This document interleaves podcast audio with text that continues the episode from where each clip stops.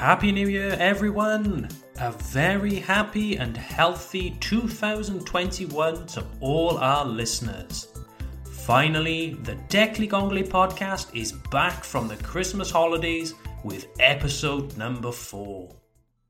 I'm very excited about all the fun, interesting content that we have lined up for you this year in 2021.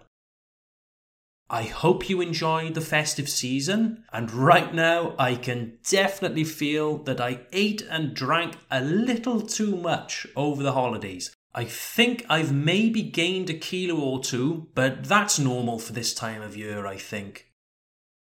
In January, millions of people around the world decide to make New Year's resolutions. En français, les résolutions pour la nouvelle année. These are goals or objectives that people set for themselves on 1st of January in order to improve their lives in some way. Let me give you three examples. In 2021, I'm going to give up smoking.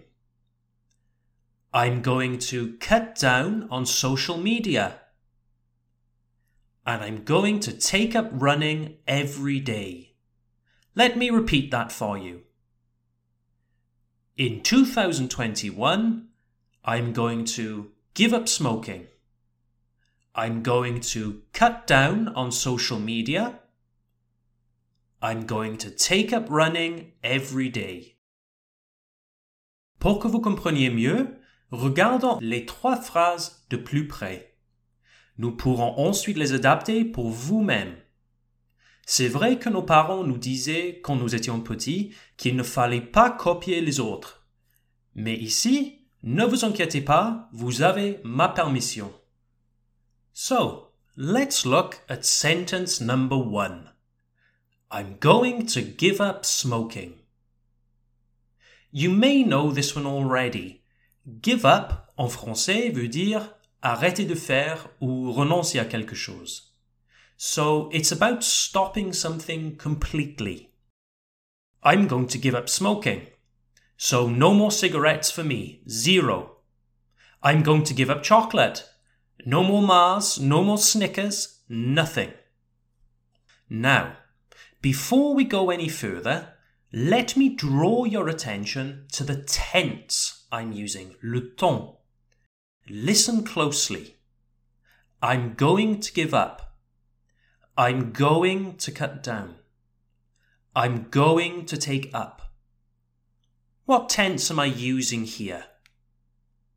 It's the going to future tense. The going to tense is formed much like the present continuous tense. When we use the going to future tense, it's very strong. It means that you have decided. It means that you are certain, that it's planned. You can use will if you want. The will future tense is fine. I will give up smoking. No problem. But when we are talking about something like New Year's resolutions, going to is much more appropriate. Like I said before, it means that you have decided. It means you are certain. Okay. Everyone still with me? By all means, pause and repeat this podcast as many times as you want. This is a stress free podcast. Don't forget, there is a transcript available, une transcription. There is a transcript for every episode on our website at www.declicanglais.com slash podcast. Okay, let's get back to our three sentences.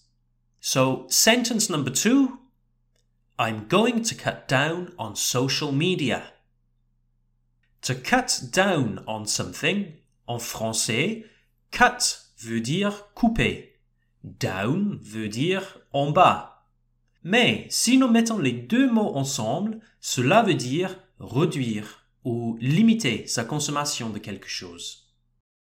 So, if I say, I'm going to cut down on social media, it means that I don't want to stop it, but reduce how much I use it. Instead of two hours per day, maybe I have just 30 minutes per day. If I say I'm going to cut down on chocolate, it means I will eat a little chocolate every two days, but no more. I am limiting my consumption. I am cutting down. Please remember, you say you are cutting down on something. The preposition is very important. I cut down on chocolate. Now, finally, our third sentence. I'm going to take up running every day. This one is nice. It's more positive. To take up something is the opposite of give up. En français, take up veut dire se mettre à quelque chose, comme un nouveau passe-temps, commencer un nouveau hobby. I'm going to take up running Je vais me mettre à la course à pied. You can use it for all sorts of things. I'm going to take up the guitar. I'm going to take up painting, as you want. So, let's summarize. Summarize en français, résumer. Let's summarize. Sentence number one I'm going to give up smoking. Je vais arrêter de fumer. Sentence number two. I'm going to cut down on social media. Je vais réduire ma consommation des réseaux sociaux. And sentence number three. I'm going to take up running every day. Je vais me mettre à la course à pied tous les jours.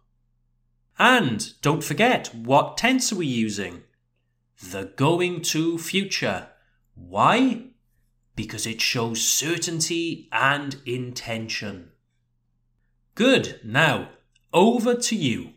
À vous. I will begin the sentence, then I will pause. In the pause, insert your own personal answer. If you need to, feel free to pause the podcast here and think about your answers. Are you ready? Okay. Number one. In 2021, I'm going to give up.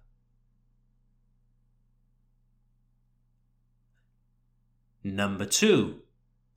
In 2021, I'm going to cut down on. And finally, in 2021, I'm going to take up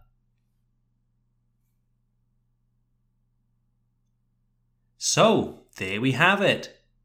It's the first week of January, and you already have three new English expressions. Well done! I'm curious. What are your resolutions for 2021?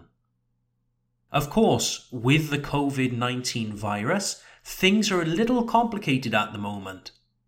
But improving your English online is still possible if you're motivated. Online classes are lockdown proof. Ils ne peuvent pas être annulés à cause du confinement. So why not take advantage of this opportunity to improve your English today? Online English classes with Déclic Anglais are fun, affordable, relaxed, and a great way to start 2021. Interested? Send us an email to contact at declicanglais.com for more information. That's contact at declicanglais.com. Well, dear listeners, I hope you've enjoyed this short little episode on New Year's resolutions.